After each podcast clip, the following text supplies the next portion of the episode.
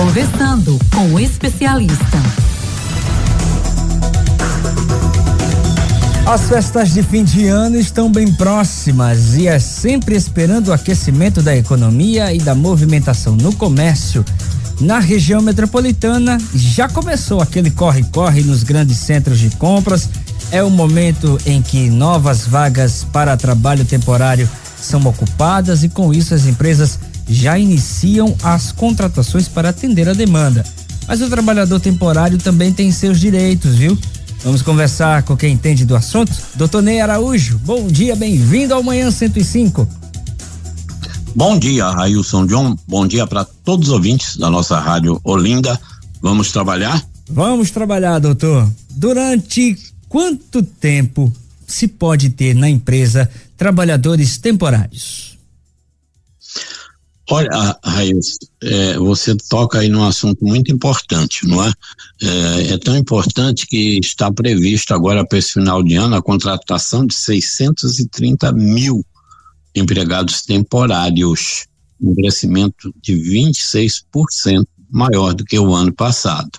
E como você disse aí, temos as festividades, e não só as festividades, né? Como temos agora também a Black Friday, e temos né? Natal, temos Ano Novo e muitos shows, muitas festas também, até porque por causa da pandemia muitas pessoas tiveram que adiar aí esses eventos.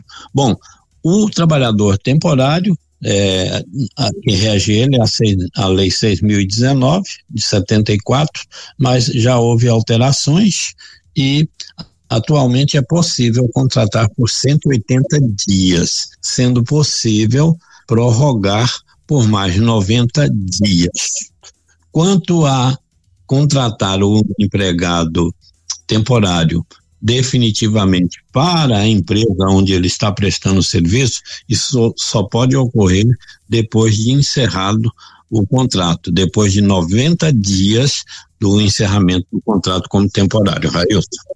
Então, três meses após, por exemplo, um trabalhador temporário que ficou novembro, dezembro trabalhando, é, saiu, teve seu contrato encerrado na primeira semana de janeiro, ele só pode voltar a trabalhar em abril, é isso? É 90 dias após, não é? Perfeito. Mas, doutor. Isso aí, para ele ser contratado definitivamente por aquela naquela empresa onde ele foi só prestar serviço. Né? Porque tá. quando ele está prestando serviço, é, vamos supor, ele está prestando serviço numa empresa de ônibus, como trabalhador temporário. Então, a relação dele é com a empresa de trabalho temporário. A carteira dele é anotada pela empresa de trabalho temporário e não pela empresa de ônibus. Para ele trabalhar definitivamente para a empresa de ônibus só depois daquele contrato em, em, temporário ter sido encerrado três meses depois. Pel, pela mesma empresa, mas se for uma outra empresa, pode ser contrato imediato? Bom, aí ele, no caso, ele continua como contratado temporário, não é? Daquela empresa que faz prestação de serviço. E aí sim, findando um contrato, ele já pode trabalhar em, em outra empresa, não tem problema nenhum. Certo. Surge uma dúvida aqui, doutor. Qual a diferença entre trabalho temporário e contrato por prazo determinado? Na verdade, o contrato de trabalho temporário também é um contrato por prazo determinado, como é, por exemplo, o contrato de experiência. Quando você inicia, você já sabe quando vai terminar.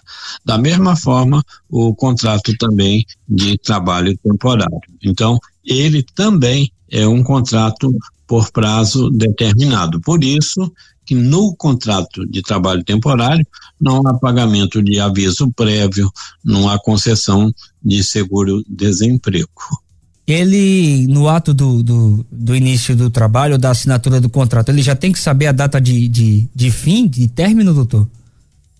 Sim, como eu disse, ele pode ser contratado por até 180 dias. Então tem que especificar qual será o prazo em que ele será contratado. Perfeito. Findo esse contrato de 180 dias, pode haver uma prorrogação de 90 dias. Mas sempre ele vai saber quando vai iniciar e quando vai findar o contrato dele. Doutor, quais os direitos assegurados a um trabalhador temporário? ele tem os mesmos direitos, não é, com os outros demais empregados. Por exemplo, direito a férias, a décimo terceiro, eh, se trabalhar em horário noturno, ele deverá receber no mínimo 20% a mais. Se trabalhar em horário, horas extras, ele deve receber pelo menos 50% a mais. Eh, o que vai diferenciar ele dos demais empregados, aqueles que não são temporários, é que não há o recebimento de seguro-desemprego, o, do aviso prévio, como eu disse, bem como a indenização dos 40% do FGTS. Mas o restante, ele tem, a empresa, inclusive, tem obrigação depositar os 8% do FGTS dele é, sobre o valor da remuneração dele. E também não pode ser diferente, viu, Railson, hum. dos empregados daquela empresa onde ele está prestando serviço.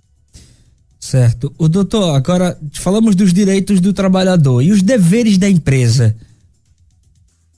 Bem, a empresa ela tem que cumprir com as regras, não? É? Ela só pode contratar se for é, para é, um, um, uma, um acréscimo não é, exponencial no seu serviço, como é, por exemplo, o comércio, né? No, no, nessa época natalina, as vendas aumentam, aumentam e por uhum. isso mesmo eles têm que contratar mais pessoas para é, trabalhar.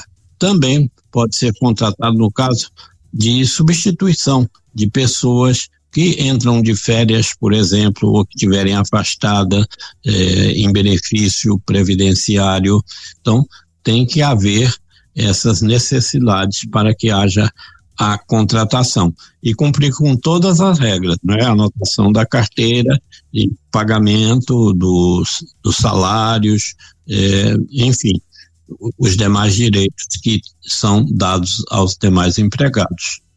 O doutor, e na questão da contribuição com o INSS, muda alguma coisa? É uma dúvida que chegou aqui através do WhatsApp. Bom, o trabalhador temporário ele contribui como um empregado qualquer, não é? Tem aquela obrigação do desconto mensal, que vai aí de 7,5% até 14%, obedecendo a gradação das, das faixas que ele ganha e fazendo a soma desses descontos, 7,5%, 9%, 12%, 14%. Tá certo. Doutor Ney Araújo, quero agradecer demais a sua participação aqui no nosso Manhã 105. Muito obrigado. Até a próxima quarta-feira.